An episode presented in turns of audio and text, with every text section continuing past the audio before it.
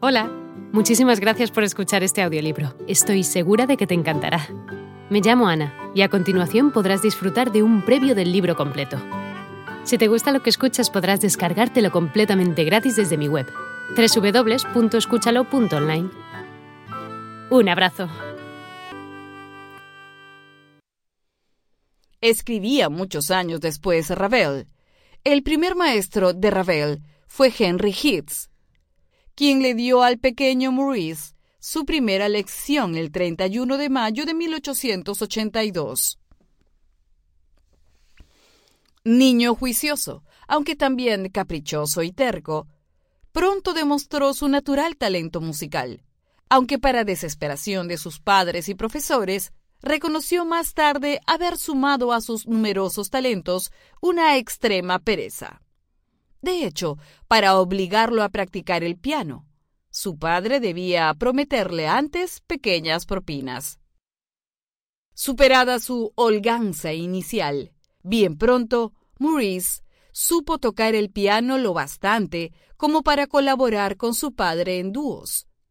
Para entonces, también recibía alguna instrucción de armonía en el liceo de parte de Charles René, a quien dedicó varias piezas para piano que impresionaron grandemente al maestro. El estudiante admirado y repudiado por igual. Después de rendir examen con gran éxito, Ravel ingresó en el conservatorio, donde permanecería durante los 15 años siguientes, formándose bajo la batuta de sus principales maestros, André Gedalge, Pesard, Charles de Beriot y Gabriel Fauré. Entre sus condiscípulos estaba Ricardo Viñes, más tarde famoso concertista de piano e intérprete de las obras de Ravel. En el conservatorio resultó ser un brillante estudiante, ganador de una medalla escolar al final de su primer año, y de quien Jedalge declaró más tarde que había sido el estudiante de contrapunto más sobresaliente que tuvo jamás. Así, la admiración de sus maestros indica que Ravel supo respetar, dominar y someterse a las reglas clásicas de la enseñanza, en claro contraste con Claude Debussy y Sergei Prokofiev, quienes desafiaron la rígida enseñanza de la academia. Sus modelos fueron Schumann, Chopin y Liszt, hasta que llegaría por fin a escuchar a Emmanuel Chavrier. Su ejemplo decisivo en cuanto al gusto por la armonía modal y la disolución emancipada. En 1895, este último le dictó la extraordinaria Habanera, muestra inicial de su expresión y talento que más tarde plasmaría definitivamente en la Rapsodia Española. Dichos elogios por parte de sus propios profesores no entrañaban que su curiosidad no se viera picada por armonías y técnicas nada académicas.